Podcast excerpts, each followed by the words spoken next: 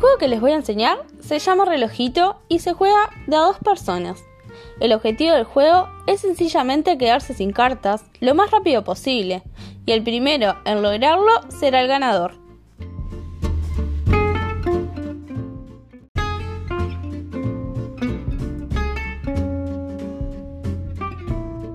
El primer paso es repartir las cartas entre los dos jugadores sin que ninguno pueda verlas.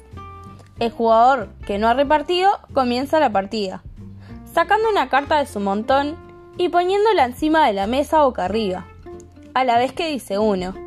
Y luego, rápidamente, el siguiente jugador hará lo mismo.